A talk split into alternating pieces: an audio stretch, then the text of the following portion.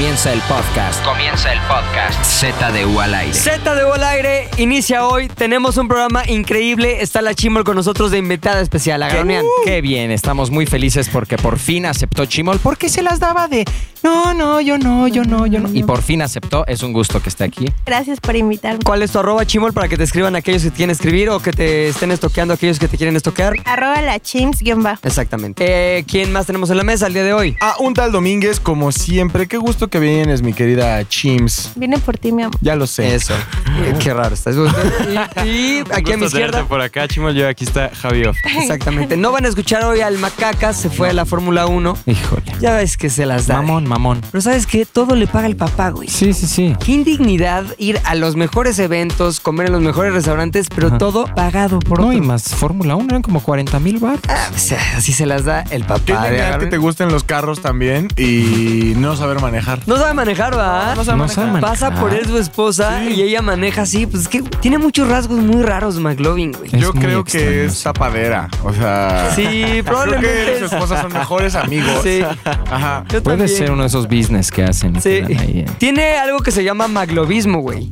Que es esta cualidad de los heterosexuales que tienen algún rasgo que no sabes definir bien qué es, pero que lo hace como un poco gay. Exactamente.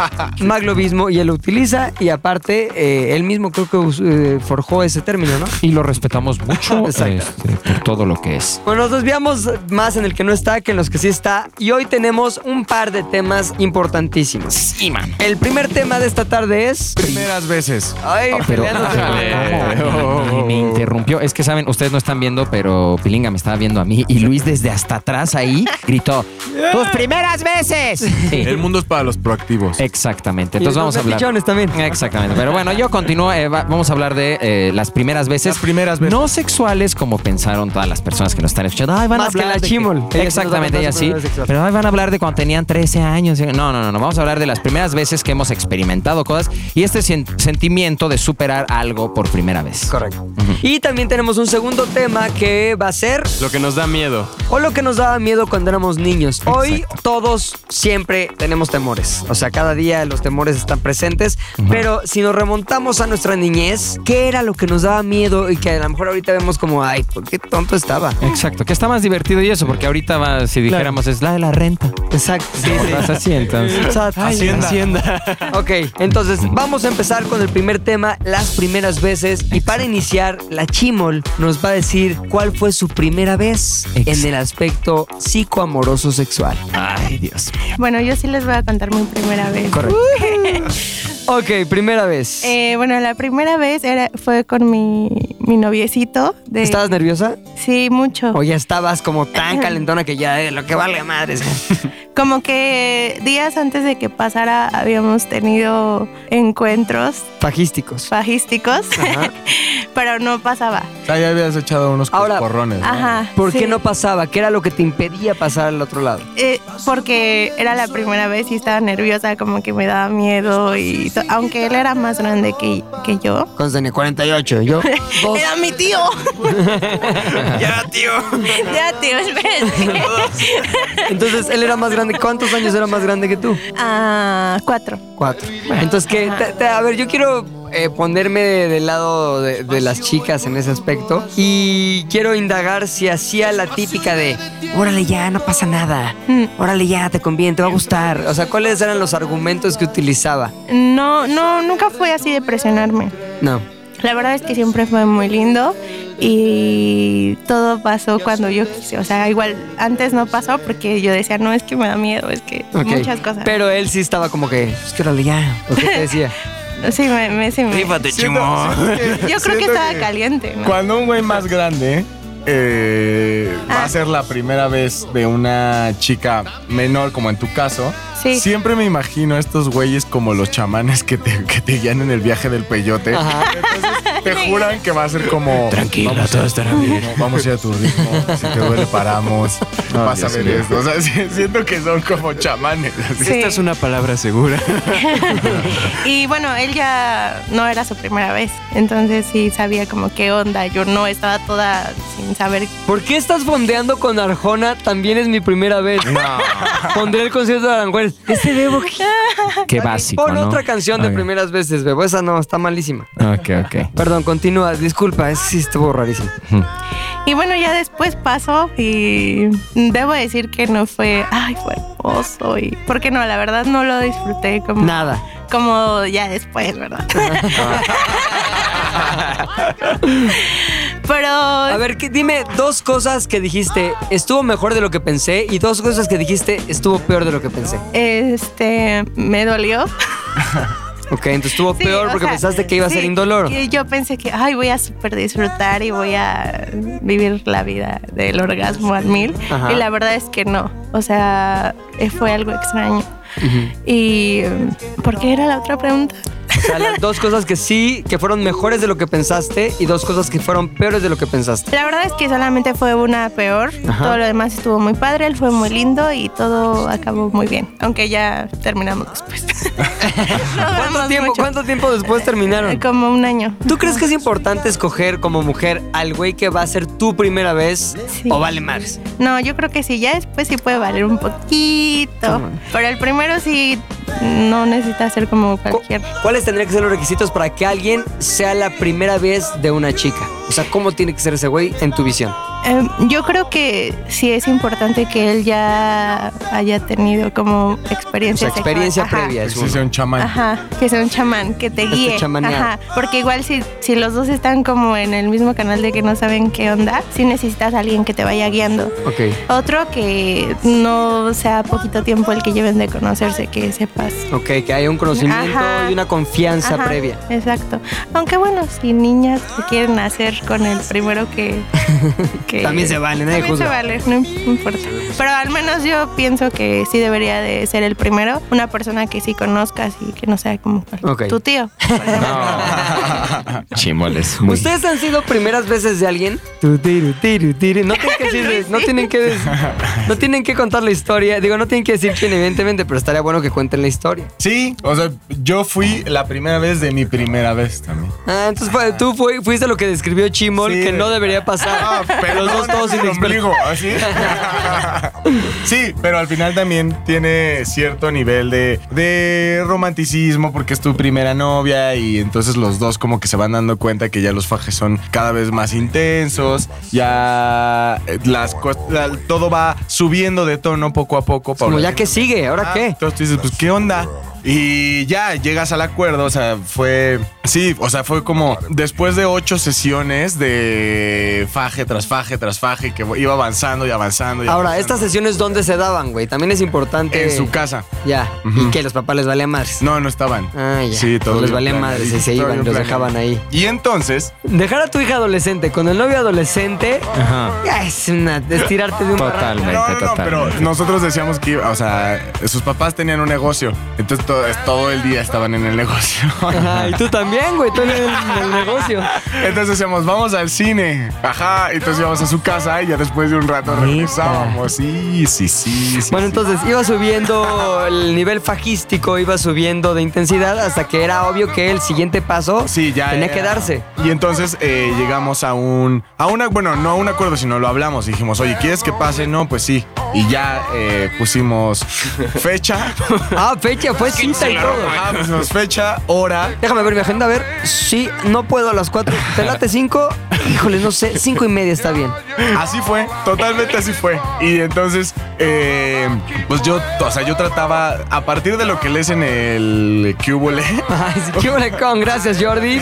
aparte de lo que lees en el Cubole, lo que te van contando tus amigos, que según ellos llevan 14 viejas, Sí, la sí, chingada, sí, los ajá, típicos. a los 15.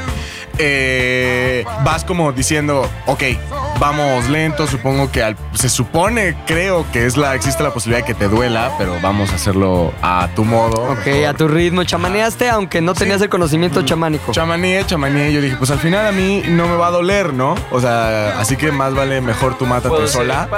Ajá, yo se apliqué el de, no te preocupes, vamos lento a tu ritmo, mátate sola. Ajá. Y entonces ya ella fue como también, o sea, fue un descubrimiento. O sea, también estuvo chido porque al final no tenías miedo de quedar mal, porque la otra persona también estaba quedando desde su punto de vista también estaba Claro, no, no, no, y no tenía referencia. Totalmente. Entonces, a mí se me hizo bastante chido. Ya después, ¿Y a ella? eh, ¿qué? ¿Se le habrá, se le habrá hecho chido? Yo creo que sí. Después duramos como año y medio más. Y la verdad es que ya después fue, o sea, como que nos fuimos agarrando la maña, los dos, ¿no? Y ya estuvo muy chido, la verdad.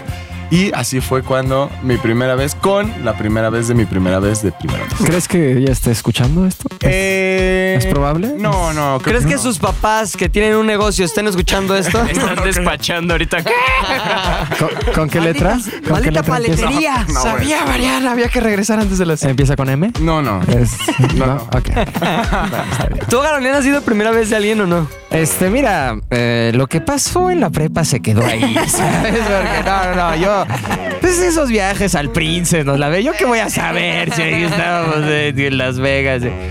No, no, no. eh, Me imagino que sí. pero sin comentarios, de, de- de verdad. Pero eh, opino totalmente igual. Si, si llegó a pasar, fue con mucho respeto, premeditado, platicado y eso, porque sí es la primera vez, lo ves medio especial y sabes que después, a como ves en las películas o de tus primos, y eso ves que es muy normal, más en estas épocas, estarse acostando y eso. Entonces, la primera vez me acuerdo que sí, para mí era especial y para la chica con la que estuve también, y fue algo muy padre. Y después, pues se vino la de. Sí, ¿Tú, Javi, has sido primera vez de alguien? ¿O alguien ha sido tu... Bueno, evidentemente alguien fue tu primera vez, pero alguien te enseñó y te chamaneó? Sí, es que justo mi primera vez fue con una chava mucho más grande que yo. O sea, te chamaneó, Me cabrón. chamaneó, cabrón. Bueno, no sé, como que yo tenía la idea de que no se iba a dar cuenta jamás. Y se Como dio que voy a llegar bien verga aquí, voy a ser bien cabrón y ah, a ver la ropa, no sé qué. Pero pues ya a la hora, pues ahora le fue como, ay, güey, pues esto está bien loco acá, este cotorreo. Entonces O sea. ¿te empezó a sacar de onda o qué? No, no, no. Yo dije, órale, pues esta onda está. A ver, ¿qué fue lo chida". Porque obviamente habías repasado esa posibil- posibilidad en tu mente a modo de sueño, Sí. fantasía 17 mil veces antes, cuando estás ahí todo Un millón, claro. Entonces, cuando llegaste a ese momento, ¿qué fue lo que te pareció distinto, sorprendente o fuera de lo que habías ¿Sabes planeado? qué? Que como que sí lo había idealizado mucho más. Yo decía como que voy a llegar y, no sé, voy a ver unicornios y va a ser un pedo muy cabrón. Y ya en ese momento fue como, ah, pues está normal, está cool, pero pues tampoco es así como que... Dos, tres, chale ganas, Dos, ¿eh? tres. no, obviamente, pues ella sabía, pues hizo la chamba, ¿no? Acá como Ajá. que yo pues, le eché ganas y todo, pero pues la neta ella sabía, pues, los moves. Y este, ya después, como que yo dije, igual y nunca, nunca topó que fue mi primera vez. Ajá. Pero pues no sé, o sea, siento que igual y sí supo, nunca me comentó, ya después sí, sí, sí o sí, ¿no? Pero tampoco ya Yo lo, volvió a hacer, dije, lo volvió no, a hacer contigo. no, ya no. Entonces sí lo, sí lo notó. Yo creo que sí. Sí lo notó. y- Pero bueno, se aprende. Ay, sí. muy bien. Búsquenme, Javier. Ahora, cuando, cuando se habla de primeras veces, falta que yo. Yo fui primera vez de alguien, sí, güey. Pero ¿sabes qué? No me siento muy orgulloso porque creo que no debía haber sido yo. ¿Por qué? Porque yo no, no era la persona, era más grande, pero no solo eso, sino que a mí no me importaba, güey. Claro. Entonces, y yo también estaba, no era tan grande, no estaba, ta- estaba chavillo también. Y en ese momento tienes como más pendejadas en la cabeza, güey. Entonces, como es como, ah, fue su primera vez más chido, así como, soy un chingón, en lugar de darle la importancia que se merece ese momento para alguien más, sobre todo una chica en su primera vez. Entonces, digo, no le hice ninguna jalada, güey. Pero si me preguntaras hoy, con lo que sé hoy en la vida, y me pudiera ir a ese momento y hablar conmigo mismo en ese momento, la- el consejo sería hazlo mucho más especial y más chingón, güey. Claro. Fue así como que en tu casa y en una sala de tele. O sea, muy raro, güey. O sea, Con fritones ahí. Sí, hay un sabritos ahí. Este, pero la verdad me queda esa como ma- no mal sabor, porque tampoco insisto, no le hice nada malo, pero sí fue como, chale, pobrecilla, era su primera vez, hubiera sido más chingón, serlo más especial, más, más chimoleado, como nos contó la chimola ahorita. Totalmente. Más chamánico. ¿No? Entonces, pero bueno, lo sexual no es solo lo primer, las primeras veces que venimos a tratar hoy. Digamos que la misión con la que llegamos cada uno a esta mesa fue, voy a pensar en una primera vez que valga la pena contar y transmitir. Entonces, cada uno de nosotros tiene una primera vez de algo. Me gustaría que nos empezaras a decir, Javi, ¿cuál fue tu primera vez que te parece digna de ser contada y transmitida al público de ZDU al aire? Es. Sí, eh, pues una primera vez memorable, la verdad fue la primera vez que empecé a chambear. Eh, fue en un lugar que se llama Fruta Editorial, una mamada Fruta así Editorial, rarísima. Y este, y pues era una mitad cafetería, mitad juguería, mitad librería, mitad tienda de películas. Oye, ninguna de esas cuatro mitades este, era editorial. nada, nada, había libros.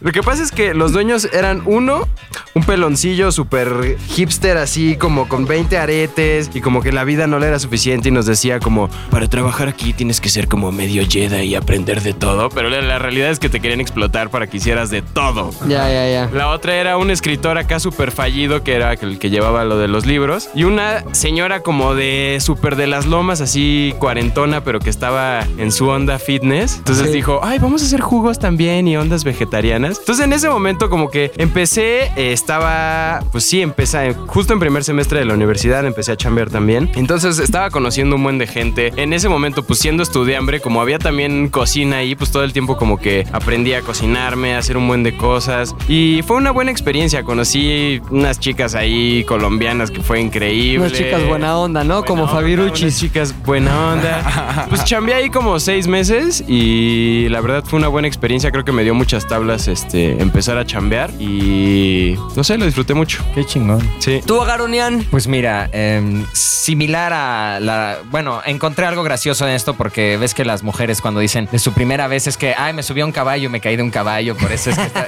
Entonces es por eso quería hablar de cuando me subí a un caballo, la verdad. Me acuerdo muy cabrón porque la verdad sí fue importante como que en mi vida. Tenía como 13 años y nos fuimos a un rancho de uno de los socios de mi papá. Tenía un rancho bien mamón, así gigantesco. Me acuerdo que estábamos viendo los caballos y eso y dije, wow, está increíble, señor. Y dijo, súbete, ¿no te quieres subir? Y yo, no mames, nunca me he subido en la vida a uno. Y me dijo mi papá, súbete, güey, ten huevos. Y yo, no mames, ya me subí, tenía un chingo de miedo. Y en eso el caballo me subo y no es broma y empieza como que a caminar y a correr más rápido y a ya separarnos sé, galopar ahí. a galopar. Y el dueño escucha, hey, hey, hey, hey. Y, y seguía corriendo. Entonces me agarré y yo estaba ¡ah! todo espantado, así.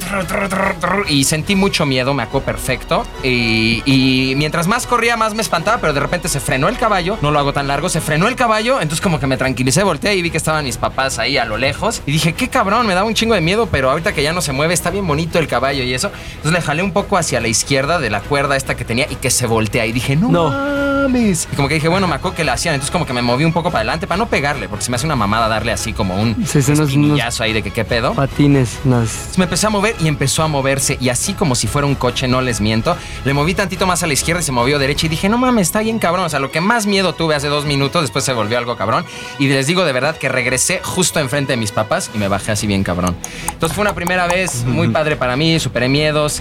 Y desde ahí me volví a subir como dos veces a un caballo, pero me gusta mucho. Entonces, ¡bam! Fue eso. Tú, Eh, un yo tal Domínguez. pensé en que una buena experiencia para contar era mi primer pelea. O sea, creo que a, a todo mundo, digo, no sé qué tanto se peleen ustedes. Yo en cierta etapa de mi prepa lo hice con bastante eh, Frecuencia. frecuencia. Pero la primera vez yo iba en secundaria. Y la neta es que para mí fue como un pedo muy especial porque yo siempre fui muy grande y agarraba zapes a todos en la primaria y bla, bla, bla. Pero nunca nadie se había atrevido a, a agarrarme a golpes. Nunca. Y de pronto cuando llegué a la secundaria... ¿Y por qué yo- no se atrevían? ¿Porque estabas demasiado oso, Sí, hombre o qué? Estaba demasiado oso. Y entonces cuando paso a la, a la secundaria, no- eh, eh, nos- me hice de palabras con lo que parecía ser el macho alfa de toda la escuela. Que me quiso como hacer este bullying o alguna madre así, porque pues éramos los chavitos. Entonces nos dijo así como, ¿saben que tienen que ir este por nuestras cosas o tienen que ser nuestros esclavos? Una madre así nos dijo. Y yo le dije, ¿sabes quién va a hacer eso? Ajá. Tu mamá. Y La ya clásica. Respondí, respondí con el clásico, tu mamá. Tan, tan, tan, tan, Ajá, tan, sí, sí. tan, Y- ya me dice, güey, ¿qué pedo? Creo que no sabes qué pedo en aquí, ¿no? O sea, güey, eres nuevo, güey. Tienes que ser nuestro esclavo. Yo, ¿Eso "No". te dijo? Ajá, güey. O sea, Ay, también qué crecido, güey. Sí, no puede ser. Porque, güey, y yo le dije, no, no, no, o sea, neta no. Y tu mamá, y me dice, ¿sabes qué, güey? Y sí me aplicó la clásica, nos vemos a la salida. Pum. Ajá, entonces yo dije, ok, ok. Entonces iba a ser la primera vez que iba a pelear. Este güey era más grande que yo.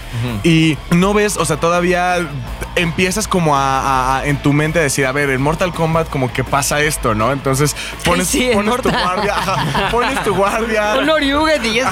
Fatality. Y luego llegan tus amigos y te dicen, no, tranquilo, güey, mira, yo boxeo, yo boxeo. Acá pones tu jab, marcas tu jab, tu distancia. Es una pelea callejera con un güey más grande que tú. Eso es lo que sucede. No vas a aprender boxeo en una hora, güey. No vas a aprender a hacer fatalities en media hora, no. Te vas a romper la madre con alguien. Salimos de la, salimos de la primaria, de la secundaria. Fuimos hacia el callejón de los putazos, que ya todos sabíamos cuál era el callejón de los putazos, pero nunca lo, yo nunca había sido partícipe de. Que era un estacionamiento ahí. No, era así la calle al lado del metro, ajá.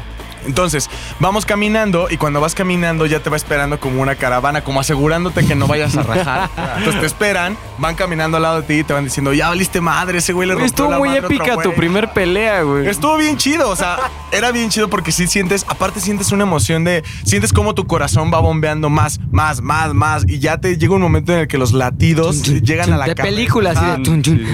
Y de pronto ya llega un momento en el que tú dices, bueno, me, te- me le tengo que ir encima. ¿Y qué va a pasar si me pega? ¿Cuánto me va a doler? Puta, así, en todo lo que yo estaba pensando. No, mocos. pensaste más que lo que peleaste. Se me dejó ir, pum, me da el primer putazo, me saca un lente de contacto del primer O putazo. sea, él te pegó primero. Sí, del primer putazo me sacó el, me sacó el lente de contacto. Entonces yo ya estaba cojeando, yo ya estaba peleando lesionado, güey. Viendo con un ojo. Entonces me quiere agarrar. Entonces ya cuando me agarra, dije, ya, aquí valió madre. Me zafo, lo vuelvo a agarrar y empiezo a pegarle yo también. Ese güey también empezó a pegar al final. Yo le pegaba como yo, o sea, me daba a entender, ¿no? Sí, sí, no tenías acá técnica de Él pelea. ya tenía cierta terracería recorrida. Ajá. Al final, pues ¿Cuántos sí. años tenía él? Él tenía 15. ¿Y tú? 12. Trece. 12. Ajá, yo Estás entrando. chavillo, güey. Sí, sí, sí. Y ya, o sea, al final estuvo bien porque fue una pelea muy respetable. Creo que me ganó. O sea, yo terminé marcado sin un lente de contacto. Al otro día tuve que llegar con O sea, ¿no fue evidente quién ganó? Así de ya, obvio, no mames, te partió la madre, güey. Estás todo tirado ahí ensangrentado en el piso y el otro güey meándote. No. Ah, no, pues sí perdí. O sea, creo que no fue evidente, pero sí para, para un conocedor de peleas de secundaria o cualquier persona con cierto bagaje en las peleas del mundo, sí, me ganó, evidentemente lo hizo. Pero creo que no hizo una mal primera pelea. Pero esa emoción, esa, la multitud. Adrenalina, y cómo llegan y te empiezan a presionar y te dicen, ¿qué, güey? ¿Vas a rajar o te vas a ir? No, ya voy para allá. Güey, porque ese güey pelea bien cabrón, güey. Es karate, que es hijo de Bruce Lee, güey. Yo no hay pedo, pues ya animó que, que me raje, ¿no? Vas viendo a la chavita que te gusta, la segunda chavita que te gusta, la tercera chavita que O sea, te toda gusta. la escuela te o gustaba. sea, La sí. maestra que te gusta, la directora que te Tienes gusta. 12 años, te gustan las escobas, güey. Entonces, eh, ves como que la gente sabe que vas a valer madre y esperan que valgas madre y tienes como este pedo de la gente viéndote, llegas, el corazón, ese güey. El pedo de eh, cuando sueltas tu primer golpe es muy chingón porque todos tenemos como este pedo de no querer hacer daño, daño a nadie, ¿no? Para todas las personas creo que es muy difícil Como llegar y y- pegarle a alguien porque no se ah, da como miedo a hacerle daño a la otra persona. Se te quita. Así, en cuanto recibes el primero dices, güey, te quiero matar. Igual, cuando recibes el primer golpe se te quita el miedo de me va a doler, ¿dónde me lo va a dar? ¿Me va a romper algo? No, en cuanto recibes el primer putazo dices, ya, esto No, ya te se armó. un miedo. A mí de chavito y me pasaba igual. Yo ah, tenía un primo, eh, particularmente gandallón, que este, cuando estábamos jugando fútbol, siempre se juntaba una buena banda por casa de mi abuela a jugar fútbol. güey. Entonces, era ya de ley que había al final de los partidos peleas. Porque ya era como dos deportes, ¿no? Juntar el fútbol y las peleas. Entonces me acuerdo que había un primo más grande que él se rifaba con un güey que le decían el Tolteca. Imagínate, o sea, la imagen que te venga a la mente, esa es, ese era el Tolteca, güey. Y a mí siempre me tocaba pelearme con un güey que le decían el Moy. Puta, güey, no sabes, me da miedo porque siempre.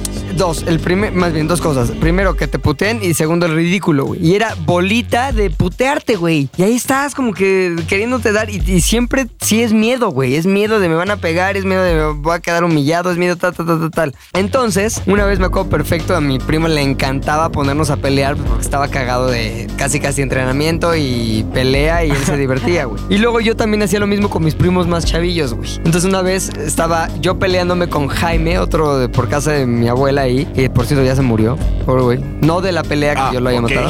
Menos mal. Pero estábamos así peleando sobre un montículo de tierra así súper caricatura. Y llegó mi papá emputadísimo y contra mi primo. ¿Qué te pasa? ¿No ves que se está peleando primo? Y tú no haces nada, estás ahí nada más viéndolo. Ta, ta, ta. Y le puso una cagotiza a mi primo porque pues nos ponían a pelear. Ahora, la bronca es que ya era una tradición entre los primos, güey. El más grande pone a pelear al más chico y a ese más chico va a poner a pelear a los otros. Entonces creo que es parte del crecimiento De la vida, de la sí. vida. güey. Sí, los y si no, se, si no se pusieron a pelear en la calle, pues seguramente los apelan. No, es una primera vez que les, es una primera vez que les surge. Que si no se han Sí. peleado, por favor, vayan y háganlo. Porque después su vida va a cambiar. Sí, es una primera vez necesaria, creo. Sí. Chimol, la primera vez de algo que te acuerdes que fue trascendente en tu vida, algo que te haya gustado. Justo ahorita que están hablando de las peleas, yo nunca me fui de pelearme en la escuela así a golpes. Ajá. Nu- nunca, pero sí recuerdo la primera vez que me metí en un problema muy grande y fue porque estábamos amenazando de muerte a una compañera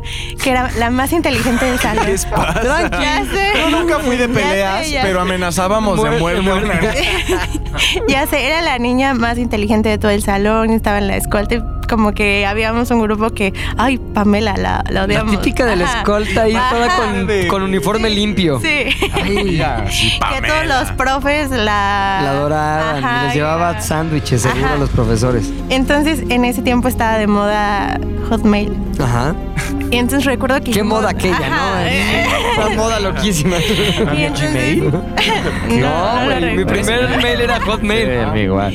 Recuerdo que hicimos un, un mail que era zorra, no sé qué. Ah, eras bully, entonces también. Ajá. Un poquito, pero ya después no. Ok, entonces era zorra arroba hotmail. Ajá, entonces un día este, llegó la prefecta al salón y nos dio un citatorio como al grupo de amigas que nos juntábamos, porque el director quería hablar con nuestras mamás. Y bueno, ya llegamos como a un, había un auditorio, llegó el director y le explicó y la niña, bueno, esta Pamela, llevó impresas las conversaciones de todo lo que le decíamos. ¿De los mails? Porque todas teníamos la misma contraseña y nos conectábamos para molestarla. Oye, pero se conectaban a que el este como messenger que tenía Ajá, ajá. Hotmail. Ajá, entonces ¿Y este, qué le ponían ahí, por así ejemplo? como maldita. este. Desde una cuenta falsa que manejaban todas. ¿Cómo se cuenta que eran ustedes genios? Ah, porque pues siempre estábamos molestando también. Oye, y le ponían que maldita, así. Ajá, así que bueno, Conectado ya, ah, le voy a poner maldita. Eres una zorra o cosas así. Eh, porque aparte era muy bonita y todos los niños querían andar con ella. O sea, eran celos y Ajá, sí, envidia. ma- Ajá, todo.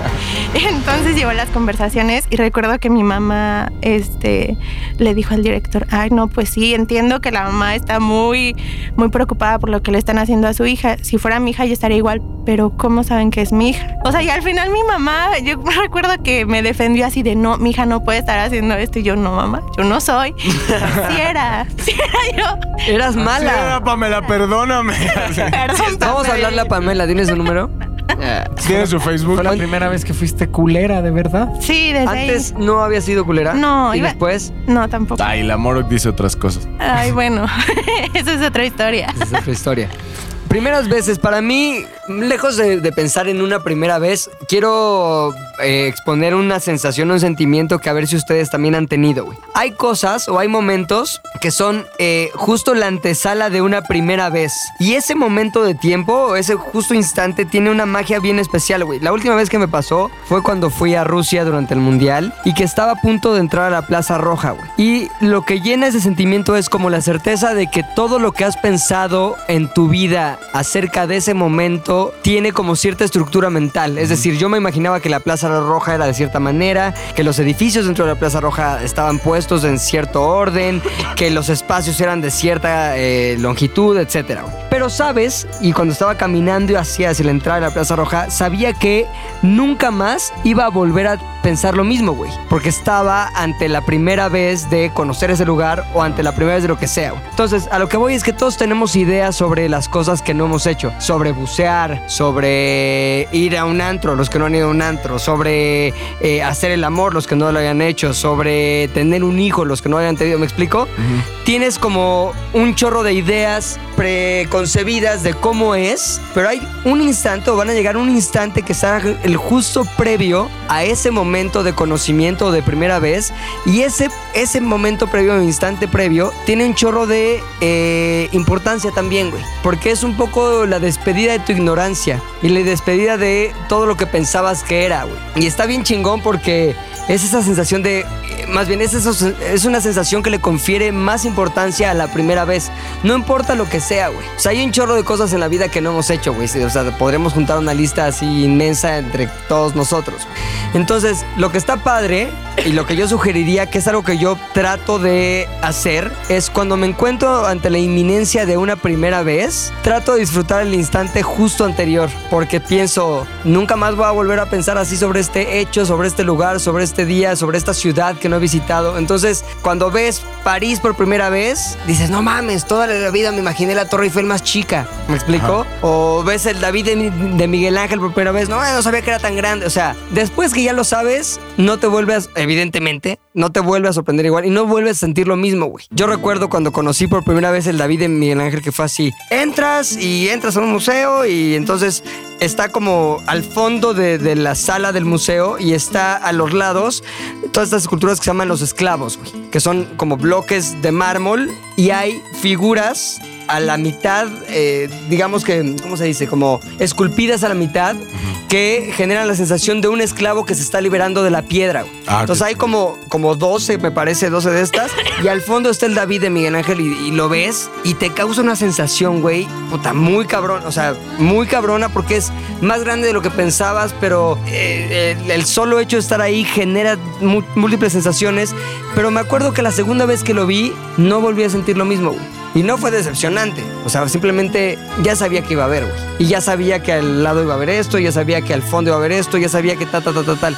Entonces, mi consejo aquí, más que mi recuerdo de aquella vez, es disfruten las primeras veces, disfruten saber que van a, van a quitarse de la espalda algo que se llama ignorancia, pero también algo que se llama imaginación, güey. Y vas a sus- sustituir esa imaginación con conocimiento y con experiencia. Eso es, Exactamente. No, brillante.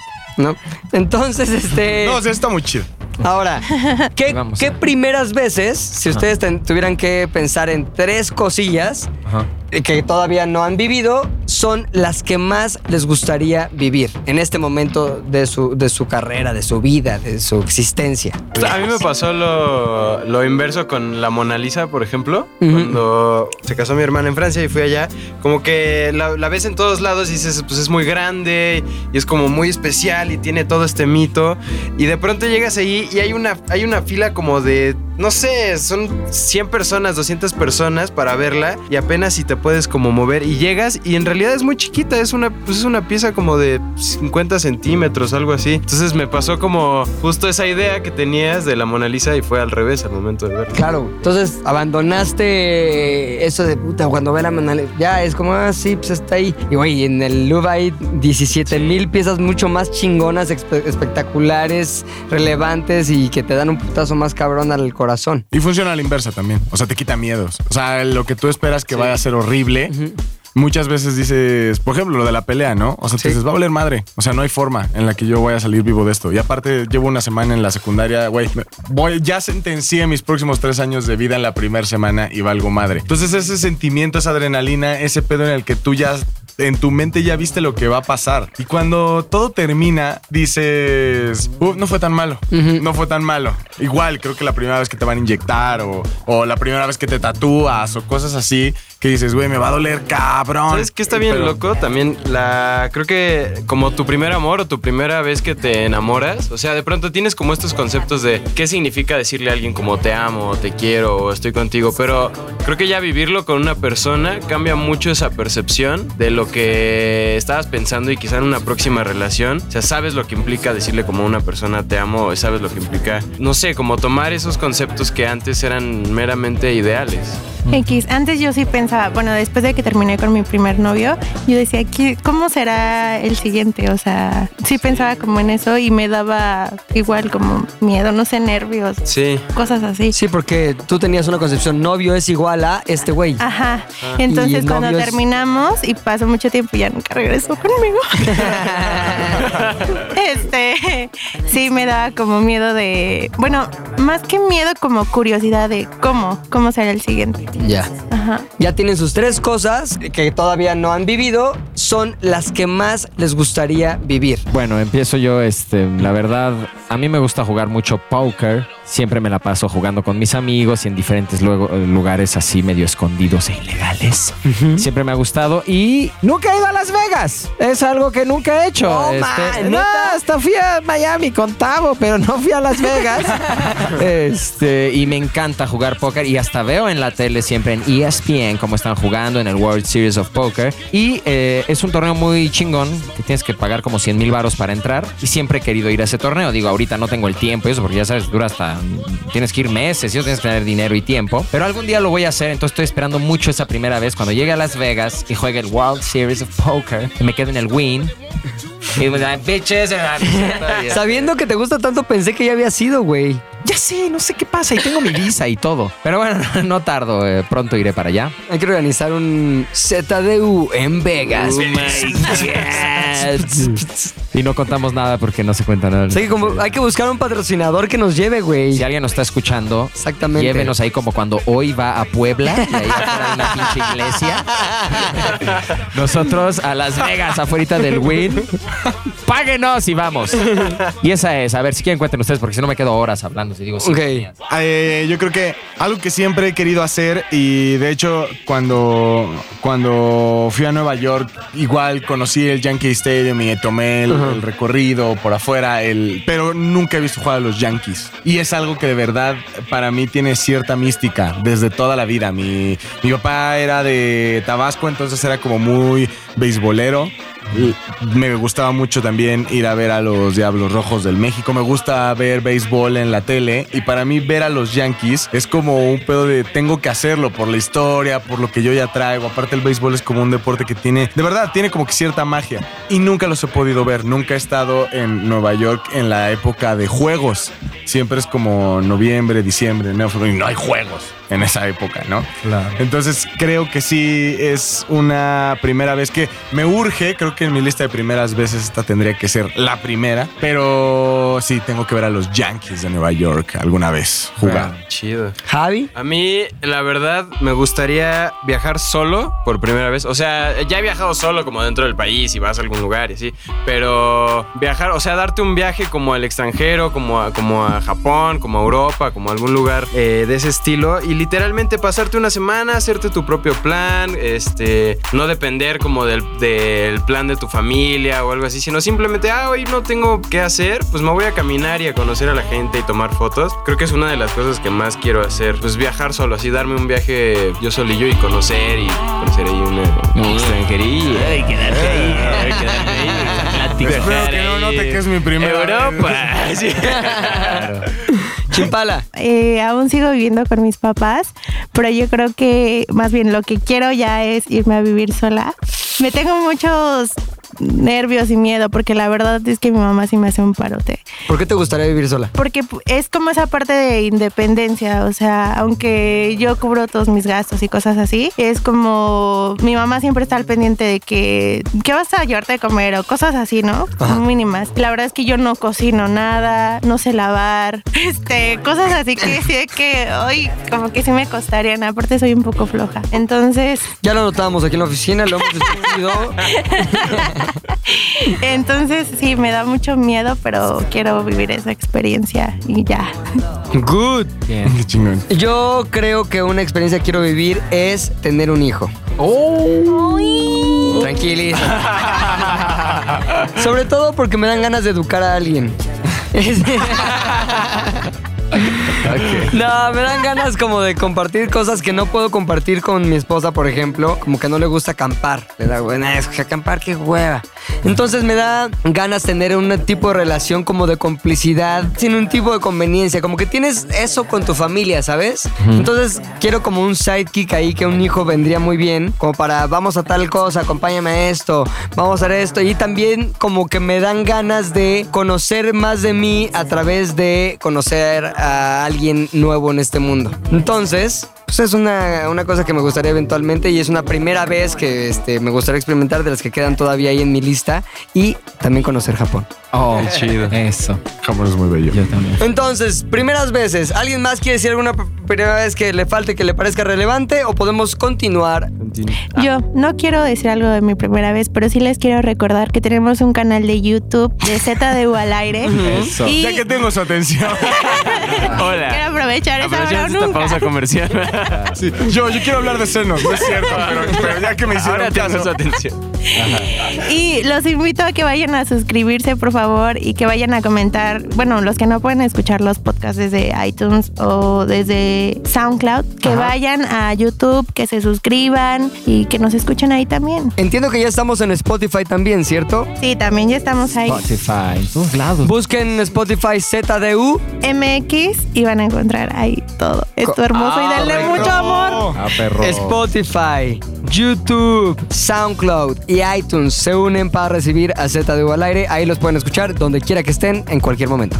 Exacto. Ahora, recomendaciones respecto de las primeras veces. Ok. Luis, oso hombre. Hay una muy buena película que se llama Youth. Eh, trata básicamente de Michael Caine. Michael Caine es, actúa como un eh, director de orquesta laureado y cuando llega uno de los mayordomos de la reina de Inglaterra a pedirle que toque para, para el esposo de la reina en su cumpleaños, él dice no. No, porque llevo toda mi vida, tengo 80 años, me voy a morir finalmente y solamente quiero descansar y no voy a tocar lo que me pides.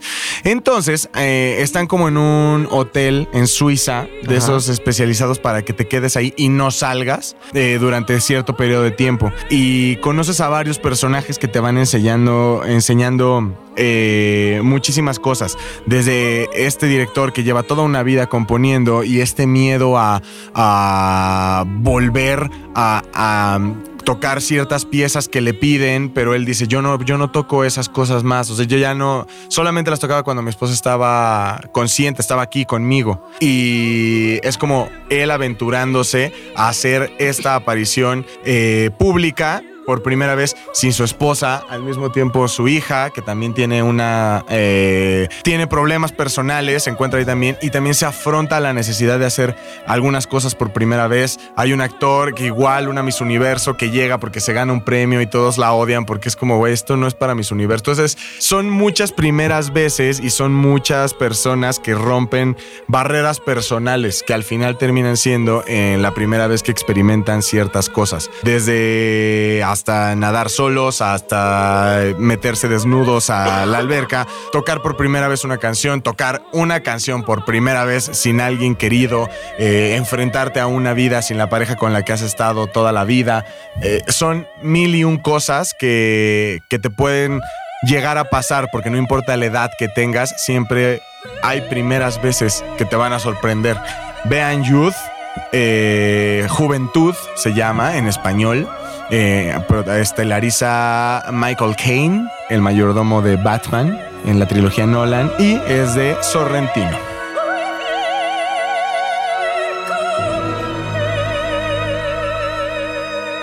A ver tú, Chimpala. Eh, yo les quiero recomendar una canción para la intimidad. Ájale. Para el playlist.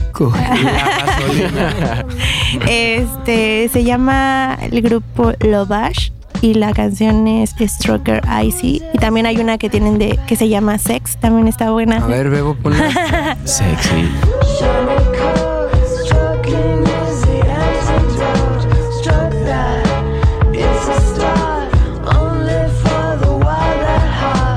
ok. ¿Y por qué recomiendas estas? Tenía no el novio con el que, que- con el que pasó la primera vez, pero tenía un novio que quise mucho, mucho, mucho, mucho, que se llama Javi. Saludos. No, no fue Isma. Saludines. Javi, este, siempre ponía esas. Ay, ay. Somos cabrones los Javis. Yo les quiero recomendar una película que se llama Empire Records. Es una película de 1995, buenísima. Tiene uno de los mejores soundtracks que hay de verdad. Trae esa de And I never met a girl like you. Y todo de este tipo de rolas. Este Juliet, sale Liv Tyler, Renée Zellweger. Es una gran película. Y bueno, se trata de unos amigos, una- un grupo de amigos que trabajan en una tienda de discos, como en un mix-up, ya sabes, en los noventas. Y Lucas, uno de ellos, agarra todo el dinero de la tienda y va y lo apuesta en Atlantic City y lo pierde todo. Entonces pasan un chingo de cosas porque tienen que recuperarse y eso deciden hacer una tocada para recaudar dinero y todo eso. Pero bueno, a lo que voy de primeras veces, es muy buena la película, de verdad. Eh, Renée Zellweger eh, le gusta cantar, el personaje de Renée le gusta cantar, pero como que siempre le da pena, entonces siempre está de corista. El día del evento se arma la tocada y todo, ya está cantando el lead singer, que es un güey ahí todo chingón. Y ya cuando va la parte del coro y eso, está cantando él. Y ya que va a ir el segundo verso, le dice a René, ven, canta. Y la René dice, no. Y dice, canta. Y dice, no, no, no, nunca lo he hecho. Canta, chingada madre, canta, canta. Y como que no quiere, no quiere, y se hace un buen de tensión hasta que dice, ¿sabes qué? Ya voy a cantar. Y agarra el micrófono, está René y canta increíble, la verdad. O sea, ustedes ahorita dirán de René, su cara espantosa después de la operación. No, no, pero antes cantaba bien cabrón, la verdad. Y es un gran momento de la película. Es como el clímax ahí de que de verdad se la recomiendo. Y ella, por atreverse a cantar, se da cuenta de que canta increíble. Les recomiendo esta película, Empire Records. Um, Javi. Yo eh, recuerdo la primera vez que escuché a Fatboy Slim. Estaba con unos primos eh, más grandes que yo que normalmente pues de pronto me invitan a su casa y escuchamos música y echamos unos whiskies y demás. Pero son bien clavados con la música y con las películas y entonces siempre que voy aprendo algo nuevo de ellos. Entonces de pronto estábamos ahí ya escuchando música y dice, le dice a mi, a mi prima, "Ah, esta va a ser la primera vez que Javi escucha a Fatboy Slim, vas a ver qué pedo. Entonces yo estaba así, ah, no conocía, ¿no? Y de pronto lo pone y pone eh, Right Here, Right Now. Y entonces empieza así un desmadre, es un, es un DJ eh, británico, pues noventero y de los 2000, primeros de los 2000. Este, increíble, tiene unas, unas este, mezclas de canciones muy, muy buenas, tiene unos, unos giros ahí, unos beats muy, muy buenos. Y la verdad es que la primera vez que escuchas a Fatboy Slim ya quieres escuchar otro tipo de música electrónica, nada de EDM. Y el video de Y el video Right sí, Now, la es muy bueno. Sí, chido. él es eh, Fatboy Slim, también lo conoce como Norman Cook.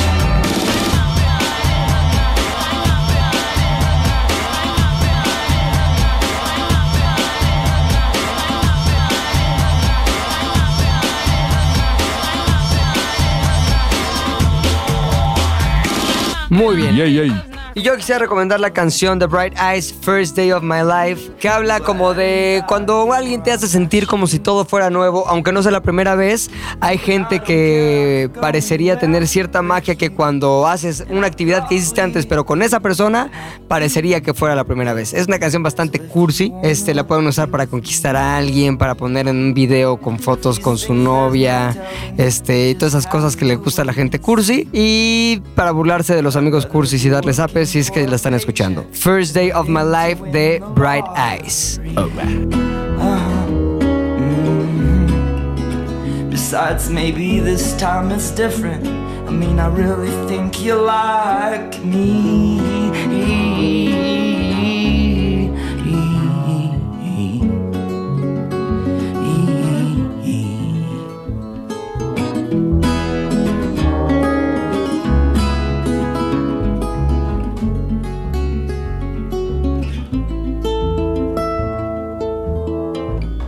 Siguiente tema. Igual de importante y puede ser igual de simpático si es que tienen buenas historias.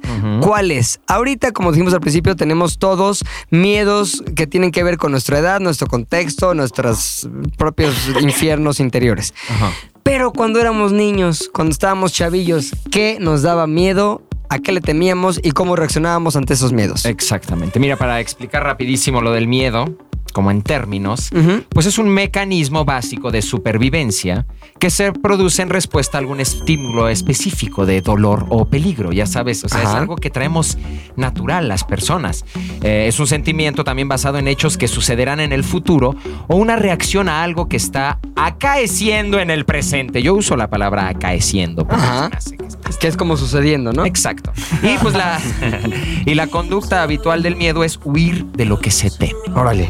Adiós. Pero bueno, algunos miedos para los niños pueden ser, eh, la verdad, un poco perjudiciales y hay otros que pueden ser como buenos, porque según los investigadores, a medida que el niño va creciendo y es capaz de superarlos, reconoce poco a poco lo que es la realidad, eh, aprende a diferenciar este tipo de cosas, que es importante. También a veces el miedo sirve en los niños para no hacer cosas estúpidas, ya sabes, eh, como que eh, el niño se quiere aventar de un piso muy alto Ajá. y, y- y- sentir miedo de y, y hay unos niños que les vale madres, ¿no? Sabes, como que son muy valientes y eso. Entonces, con pura suerte el niño se cae del segundo piso y le duele y se da cuenta que no mames, quería aventarse del cuarto piso y le da miedo que le vuelva a doler. Claro. Entonces, a veces es bueno, pero a veces también es malo para los niños porque su cerebro como que les dice eso te da muy miedo y eso les evita hacer cosas, lograr cosas que otras personas no hacen por miedo. Entonces nadie destaca porque dice, oh, si nadie ha hecho eso, pues a mí me da miedo hacerlo porque qué tal si sale mal. Eh, entonces es de, los, de las dos formas para los niños. Ahora, a ti, ¿qué te daba miedo de niño? Les voy a contar, eh, me acuerdo perfecto. ¿Necesitamos algún tipo de musicalización especial? eh, sí, terror, por favor. o sea, tranquilo, Ahí está, luego, luego se escuchó el bajón del inframundo, ok. Oh my God. Exactamente. A mí me daban miedo cosas normales, como la oscuridad. Obviamente entraba a un cuarto y como que quería que prender la luz desde antes. Eh, cualquier persona que se viera como robachicos, me daba miedo esto y lo otro. Pero lo que de verdad me daba miedo. Cualquier Tony le da miedo. Era, me acuerdo yo creo que desde que tenía 7 años hasta los 11, era cuando me estaba bañando, lavarme la cara. Pero era algo en ¿Te serio. daba miedo lavarte la cara? Me daba miedo el proceso de que tenía los ojos cerrados. De verdad. Entonces empezaba a imaginarme como este, como que había alguien ahí. Siempre me pasó de verdad desde chavito. Entonces me estaba así limpiando esto, la cabeza, y había pelo, había todo este, esto. Pero de repente ya iba a la cara y me gustaba echarme como el jabón para quitarte pues, Claro. todo el humo y todo lo que está. Me acuerdo que esos 20 o 30 segundos eran espantosos porque era un doble miedo para mí. El primero era que cuando cerraba los ojos me empezaba a echar jabón, según yo aparecía un espíritu ahí al lado y decía, güey, ahí está, güey, ahí está, Y güey. te ahí veía, está". y te veía. Y me veía. Pero mi segundo miedo era, güey, te va a entrar jabón a los ojos, no los abras, no los abras, no los abras. Entonces estaba como en una pinche guerra, me acuerdo, como cuatro años viví eso. Me echaba agua en chinga y... ¿De qué edad a qué edad? Y abría como de los 7 a los 11. Ya. Perfecto. Y ya como que me los abría desde antes y me metía, se me metía el shampoo, el jabón y ¡ah! Entonces fue terrible. Era este sentimiento de que cuando tenía los ojos cerrados y no los podía abrir, sentía que se aparecía ahí un fantasma o algo así, se me quedaba viendo. Y cuatro años los abrí y vi que no había nadie. Ah, qué bueno, qué placer. Qué placer. ¿A qué, a qué atribuyes eso, güey? No ¿Por sé. qué empezó a los 7? ¿Por qué acabó a los 11? No sé, pero siento que... ¿Qué viste? ¿Qué te llevó a eso? Siento que tal vez tuvo que ver la película Eso, cuando el niño estaba en el baño y Ya. había lo de- y salía la sangre. Igual y me quedé sugestionado ahí pensando estas cosas. Y a los 11, 12 siento que llegué como a una madurez o algo así porque me empezó a dejar de dar miedo. Ya como eh. Ajá, estaba la luz Horror. apagada y decían, ay, prende la luz. Y yo, ¿qué tiene, güey? Tranquilo. De un día para otro, pum, se fue. Ok. Es. Qué chingón. Tú, oso. A mí me daba terror, terror, pero un miedo tremendo ver el cielo de noche. Me aterraba. ¿Cómo por? Las estrellas, la luna. Sí, eso, todo, a mí no tienes una idea De chavito. del miedo que me daba, pero mal, o sea, miedo feo, de que lo veía, trataba de vencer mi miedo, lo veía y se me ponían los ojos llorosos porque decía, güey, no puedo, no puedo hacer esto. ¿Pero qué sentías que qué? ¿Cuál era la amenaza que percibías en el cielo nocturno? Extraterrestres. Ya. Porque... Alfs. Sí, Alps, porque para mí no. Yo estaba convencido de que, de que de que hay vida, o sea, todavía lo estoy, ¿no? Estoy convencido de que hay vida en otros planetas. Ajá. Y en ese momento a mí me daba muchísimo miedo pensar que iban a llegar y que yo los iba a ver. O sea, tenía muchísimo miedo de ver algo. O sea, tenía. O sea, la, la, la- eh, ¿cómo se puede decir? Como la posibilidad de que en el momento que tú estuvieras viendo el cielo apareciera un artefacto que hiciera inminente que sí estaban aquí extraterrestres, te aterrorizaba. me aterrorizaba, porque aparte yo estoy, eh, estaba seguro, todavía lo estoy, pero ya no me da terror ver el cielo de noche, de que eh, cuando lleguen no van a ser amistosos. Ajá. O sea, no van a llegar como, ah, ¿qué onda? ¿Cómo Ay, estás?" ¿por qué estás tan seguro, güey? Porque si llegaron hasta acá, no llegaron nada más a saludar. Ay, y a lo mejor llegaron a vivir experiencias chingonas en, en México. No, es como cuando tú, como a votar, a votar en la, en, en la consulta ciudadana. No, porque entonces estoy totalmente seguro Ajá. de que, de que van a llegar en mal pedo. Y me daba muchísimo miedo ver, ver las estrellas, ver la luna, ver y que tener la posibilidad de que algo se moviera más allá de, oye, esa luz se está moviendo. Y yo sí era muy de, mi mamá me decía, mira un avión, no es un avión. Y yo, no, no voy a ver, no voy a ver, pero mira, es un avión. Y hasta parpadean las luces porque es un avión que va. No voy a ver, no voy a ver. Qué feo. Sí te puedo imaginar. Me daba muchísimo miedo ver el cielo de noche. ¿Tú, Javi? Eh, a mí hay dos cosas dentro de los parques de diversiones que me daban miedo así horrible. El primero, las casas del terror. No podía entrar así. Todos mis amigos me decían, güey, o sea, bueno, teníamos 11 años, ¿no? Güey, güey, entra ahí. Y yo les decía, no, es que no puedo, es que me da mucho miedo. Pero de esas tal". casas del terror donde había un güey como de 16 años. Ajá, vestido de Freddy exacto, Krueger. porque- Avánzale, amigo. Porque ya sabía tanto que iba a ser como, eh, pues de suspenso y también que era un vato con un disfraz ahí que te iba a agarrar a zapes en cuanto pasaras. Entonces decía, no, yo no quiero entrar ahí. Y entraba y entonces me aferraba del que estuviera enfrente de mí. Iba caminando así como chueco, tratando de escapar de ese lugar. Eso me daba muchísimo miedo. Y dos, las montañas rusas, yo creo que hasta los 15 años pude superar ese miedo. En serio, no podía, no me podía subir al, al ¿cómo se llama? Al, al Kilauea. Superman, al Kilauea. Incluso hasta la fecha, creo que fui cuando tenía como 18 al Kilauea. Y, y bajan estas ondas, eh, pues como la protección. Ajá. Entonces me aferré tan cabrón de esa madre que cuando se por fin bajamos y ya que te dejan ahí arriba y abajo, tenía el brazo entumido de que seguía tan aferrado de esa cosa. No, así, pues. en serio, no lo disfruté para nada. El Superman ya después se, o sea, me encantó el Superman y me la pasé muy bien, pero esos miedos hasta muy adolescente los logré superar. Ya. ¿Tú, Chimpala? Yo de chiquita tenía, le tenía miedo a un personaje que creó mi tía que se llamaba Chesco. ¡Qué locura! Sí, ya sé. Y Chesco supuestamente era un niño que se había muerto en, en su casa y se aparecía en el closet. Ya después comprendí que, o sea, solo me lo decía porque a lo mejor yo era- de chiquita era muy agarrona y le quería agarrar sus cosas y no quería que estuviera ahí. ¿Cómo? Pero, juguetes, pero sí. recuerdo que eh, yo siempre estaba en la parte de su cama y para salir del cuarto tenía que pasar por el closet y me daba un miedo pasar por el ¿Cómo te closet. imaginabas a Chesco? Un Así niño, como, un- como un una niño. lata con peluca. Una lata Sí, sabía con- que era un niño, pero me daba mucho miedo y me costó mucho trabajo lograr pasar sola. Siempre le decía, tío, por favor, acompáñame a la puerta de- del, del- del cuarto. Y el porque tío, me sí, daba miedo. mijita, vamos aquí a los gritos. Va a estar chesco ahí. Está chesco, sí. Oye, ¿y entonces cómo, cómo era? ¿Un niño? Era un niño, como- sí. ¿Ustedes de chavitos les hablaban del coco? Decían como ahí va a venir el coco o, tenían cierta concepción del coco. Me acuerdo de la canción. No, yo no. ¿Cómo se imaginaban al coco? Aquellos eh, que sí tenían como cierta referencia cocal. Este. A mí me espantaban, es que mi coco era el diablo. Viene el diablo. Sí, mi mamá decía, va a venir el Llegaba diablo". Héctor, el Sí, editor, o sea, Puch Héctor. O sea, mi, mi mamá llegaba y decía, es que si no, este, va a venir el diablo y te va a llevar. Y yo decía, güey, ¿por qué no manda a un gato? ¿Por qué vendría el diablo? O sea, ¿por qué ¿Por vendría qué un él gato persona? Personalmente se va a ocupar de esto, de mí, que soy insignificante para su poder. No soy tan malo, ¿por qué, ¿por qué venir él mismo? Entonces era así el diablo. Tú, Chimpala. Eh, como una como un fantasma de estos blancos. ¿Un ¿ya fantasma sabes? de sábana? Ajá, sí, así. Pero nunca me llegaron a espantar. Tú. Yo así como una masa morfe tenebrosa, así como que de pronto te iba a acechar en la noche, ya te, te consumía completamente, te volvías parte de Coco. Del coco. Yo me lo imaginaba como, ustedes no se van a acordar evidentemente, pero había un, unos güeyes españoles que se llamaban Enrique y Ana. Ajá. Este, y entonces esos güeyes grababan discos y tenían pues, ahí como que una serie de películas y cosas así. Ajá. Muy raros. Este, raros. entonces en uno de los discos que tenían Enrique y, y Ana, salía un güey verde pelón, como vestido como Darth Vader, pero raro, pero tal. Para mí, ese era el coco. No Así siempre que que decían el coco me imaginaba ese güey. Lo quiero encontrar para ponerlo aquí en. Ah, ya lo encontré. Vamos a ponerlo para que ustedes vean. Es este güey.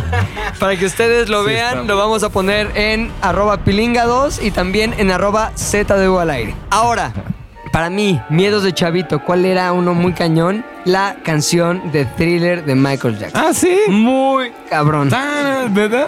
¿Por va. Al principio, no, no, al principio está, a ver, pon el principio, veo, ahí está. Podemos escuchar que se abre una puerta, podemos escuchar pasos que vienen, podemos escuchar, so- obviamente la preparación hacia el terror, güey. Algo malo va a pasar. Ya cuando empieza la rola todo se tranquiliza, pero el principio es muy cabrón porque aparte tiene la voz de Vincent Price Exacto. haciendo como un- una cierta historia así de terror y la chingada.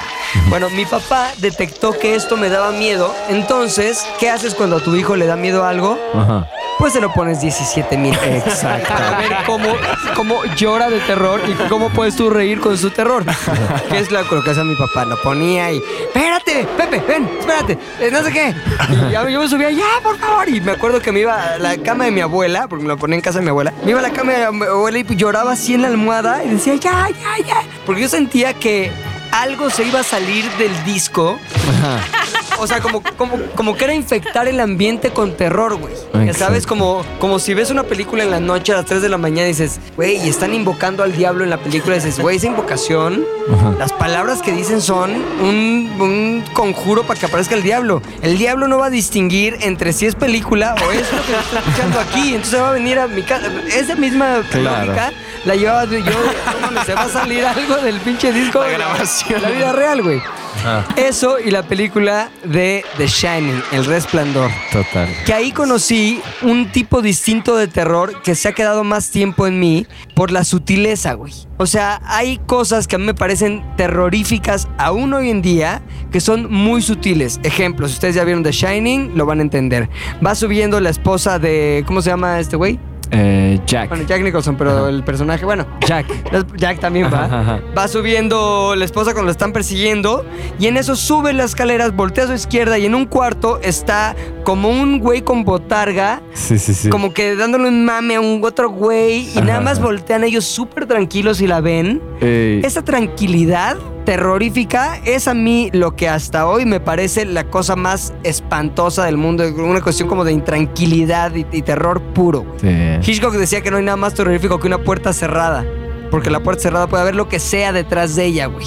Entonces, esa onda como de tranquilidad, pero te veo, pero hay cierto contexto que es terrorífico. Puta, no mames, muy cabrón. Entonces, de chavito me daba miedo eso, me daba miedo thriller, me daba miedo. Y también me daba terror un programa que inició por aquellos años que se llamaba La Hora Marcada.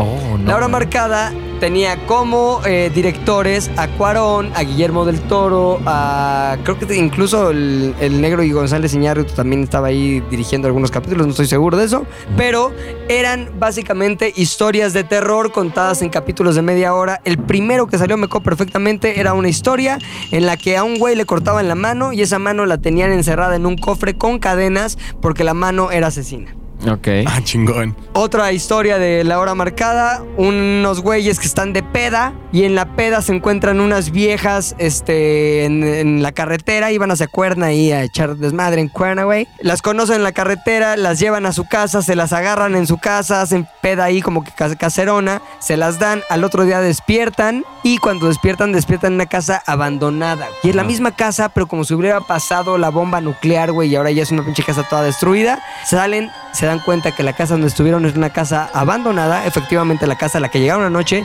pero que las chicas y la casa han permanecido en ese estado de muerte, pestilencia y destrucción por 20 años. No. Las chicas eran unas fantasmas. Qué chingón. Wow. Entonces, ese tipo de ¿Qué historias... fantasmas tan buen pedo? Pero lo bailado. Son los Exacto. Y aparte, qué buen pinches fantasmas. Sí, Nada más regresan al mundo para coger y para echar desmadre. Y a ver, ¿cuál sida? No hay. ¿Cuál, fantasmas, ¿cuál embarazo? Tampoco. ¿Cuál hijo? No, ver, Oye, es que- ahora, esas historias había unas eh, mejor hechas que otras y ahora también eh, envejecieron mal.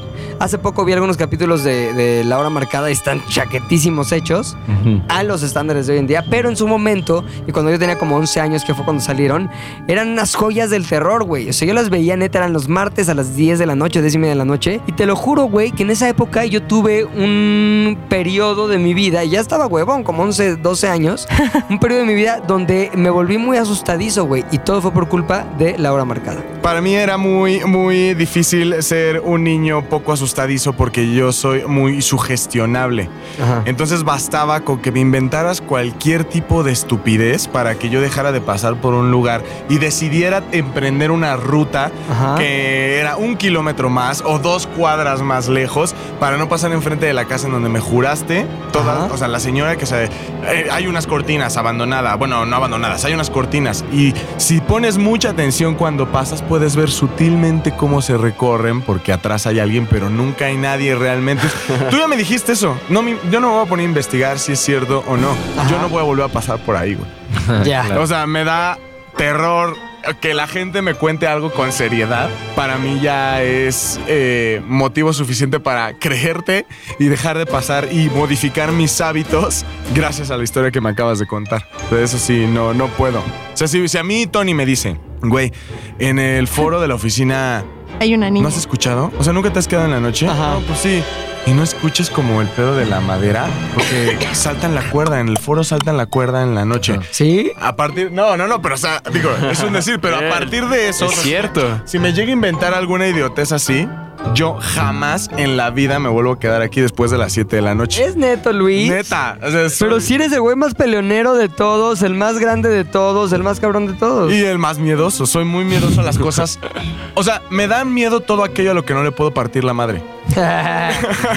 No, Agaronian, tu recomendación de esta tarde para este tema. Miren, tenía como mil ideas de películas que dieran miedo y eso, pero me quise ir por una rara, por una casi casi de las que se ven en el Canal 5.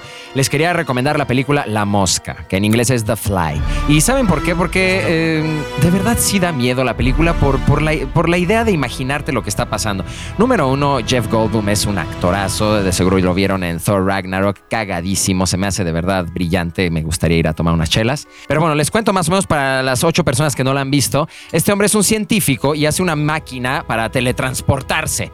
Ya saben, ahí en los ochentas el- y, logra teletransportar una madre a otra. Eh, están ahí en su casa, ¿no? Las dos maquinotas. En fin, conoce una, eh, reportera, como que se, enamoran, empiezan a salir, pero después, como clásica película, empiezan a tener sus problemas. El güey se pone celoso y quiere ya teletransportar humanos, ¿no? Se mete a teletransportarse, pero no se da cuenta que se mete una mosca del otro lado.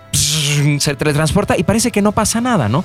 Pero poco a poco empieza a salir y se da cuenta que está más fuerte. Como si ah, cuando a Spider-Man le pica la araña, este güey empieza a sentir que está más fuerte, que, que ve todo más rápido, que esto, entonces por volverse más chingón, recupera a la novia. Entonces regresa a quedarse con él, eh, este, su chica, pero poco a poco empieza a ponerse de insoportable, se le empieza a caer la piel, empieza como a volverse loco.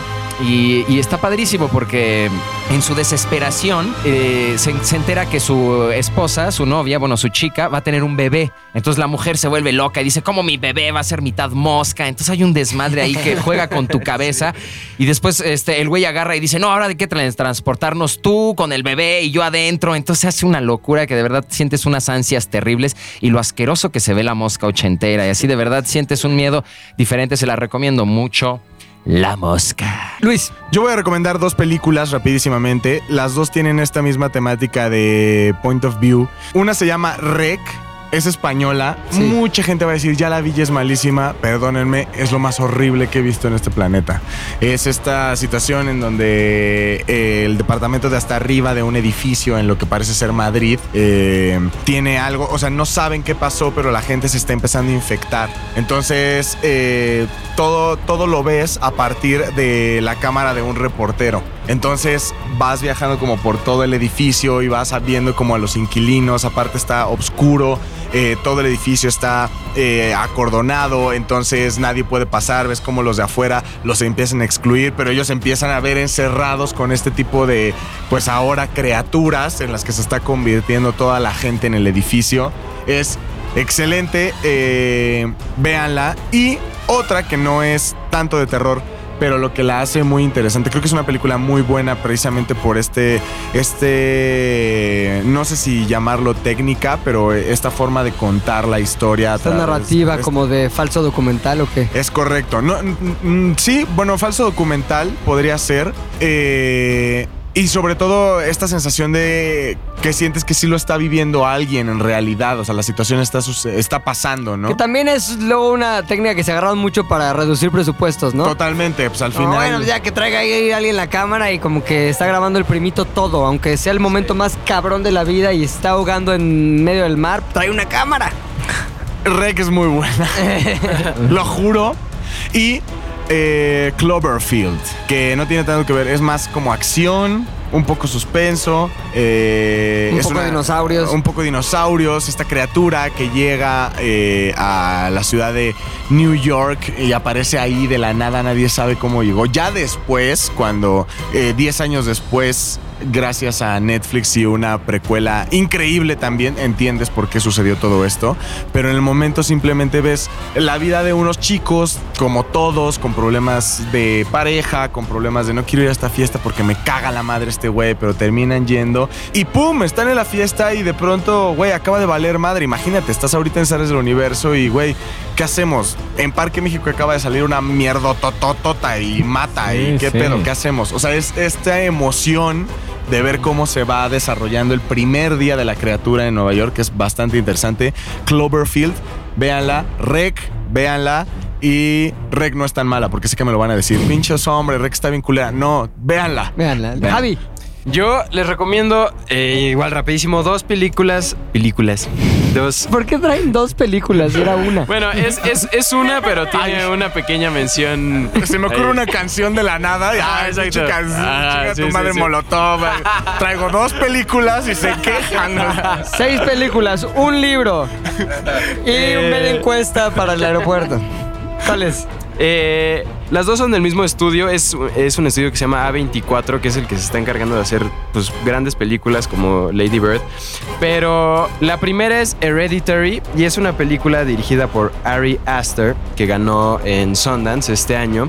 Y es muy interesante porque desde el tráiler te empieza a sacar de onda. Ves a una chavita como con una especie de progeria extraña y te crea como de pronto dices, este va a ser un tipo de, de terror como más grotesco o algo así. Y cuando empiezas a ver la película te das cuenta que pasa por todos los diferentes terrores. Es de pronto terror psicológico, de pronto es medio grotesco, de pronto es pues el terror clásico del fantasma que está dentro de la casa. Entonces tienes como cinco fases diferentes al ver esta película y acaba en un punto de tensión que pues no les quiero spoilear porque acaba de salir y sí deberían eh, checarla. Pero es una maldición, a final de cuentas es una maldición y es una reinterpretación de la misma historia este, de los fantasmas, pero contada desde un punto de vista muy interesante.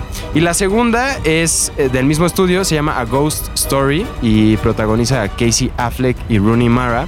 Y no es como tal una película de terror, pero tienen este disfraz del clásico fantasma con sábana y agujeritos. Y es muy interesante porque es una pareja que están viviendo su vida normal y de pronto el esposo se muere de la nada. Entonces es un, es un poquito el proceso de duelo y de tratar de reorganizar su vida de Rooney Mara. eh, mientras el otro ya es un fantasma y se empieza a encontrar con que está en la misma casa, pero ella no lo puede ver. Y de pronto tiene comunicación con un fantasma que está enfrente de ella y tiene una, tiene una escena que mucha gente la juzgó. que Ya sé, justo estaba esperando decir eso. Justo que- iba a decir la eso. que, que de- cuando la ves, obviamente es una escena larguísima que es, y vamos a spoilear un poquito en este sentido, Ay, cuando no. está sufriendo ella por la muerte de, pues, del esposo, Sí. de pronto se tira al piso y empieza a comerse un pie. Ay, y esa empieza, escena, y pasa un minuto, y pasan cinco minutos. Pasan ¿Por qué 16 recomendaste una 10 película tan de minutos. hueva? Es horrible. No, pero es muy buena. Porque Porque dijiste, voy a, recomendar una poca madre y una que esté de super hueva para que. No, pero es muy los- buena y tiene un gran soundtrack y, y después de esa escena larguísima ya se empieza a contar mucho más rápido y de alguna manera Si van a ver eso, van a ver Rec, vean Rec. No, Si van a, ver Ghost a alguien, yo tomo esa Hereditary. responsabilidad. No bien Les dejamos las opciones. Yo voy a recomendar no una película de terror ni una canción de terror, nada así. Sino tres. sino 10 películas de terror de hueva. No. No, en realidad quiero recomendar un libro eh, basado en. Hablamos hoy de las cosas que nos daban miedo cuando éramos niños, que finalmente, si las vemos desde la adultez, eran cosas completamente inocuas y, ton- y tonterías. Y eso quiere decir que cuando somos niños vemos el mundo de una manera distinta y es y recordarlo y poderte poner en la posición de niño otra vez y ver a través de los ojos de niño otra vez las situaciones que hoy en día parecerían completamente fuera del terreno de lo terrorífico. Este, pues nos hablan de que eh, de que estamos configurados mentalmente de manera distinta cuando éramos chavitos. Entonces, hay un libro que seguramente la mayoría ya lo leyó, pero si no se los recomiendo también. Se llama Las batallas en el desierto y tiene que ver con eres niño y te enamoras. Eres niño y te enamoras más fácilmente que, que- que cuando eres grande.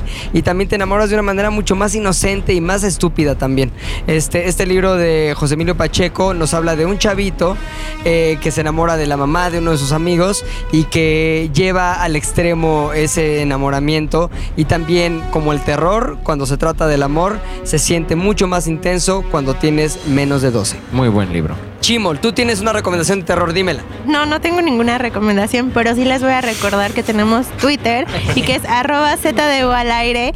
Y ahí les preguntamos qué les daba miedo a ustedes de chiquitos y les voy a leer los que ya nos siguen lo que nos comentaron. A ver. Valentín Antonio nos dice que a él le daba miedo las- la película de eso que pasaban en el canal 5 y que le daba miedo irse a bañar después. Como Arthur. Ah, o sea, eso exacto, educó una generación de tanto. puercos. O sea, Sí. Eh, Luis Treviño nos dice que la película del Laro le daba mucho miedo porque justo después de verla le sonó el teléfono. No, vamos, esas cosas pasan. Y el Chester Chetos Ajá. nos dice que a él le daba miedo que su mamá lo dejara en la caja del Soriana sin dinero. Ah, Es comediante. ¿El, el Chesco o quién era? el Chesco. ¡Ah! es comediante. Y bueno, sí, ese es nuestro Twitter, arroba ZDU, para que vayan a seguirnos y que nos comenten. Hoy- Hoy no puedo creer que tengamos menos de mil seguidores en ZDU al aire. Estamos. No es posible. Al parecer a ninguno le interesa que nos echemos unos forlocazos. Exacto. No, pero esa oferta ya, ya caducó. Tenemos que ofrecer otra cosa porque la oferta era si llegamos hoy, que era la semana pasada, a mil, vamos a hacer el programa con unos forlocos encima. Ahora tenemos que ofrecer algo más. Chimol, ¿qué ofreces para la gente de ZDU al aire? Tonayán. Eh, ah, Lo del pack que habías dicho.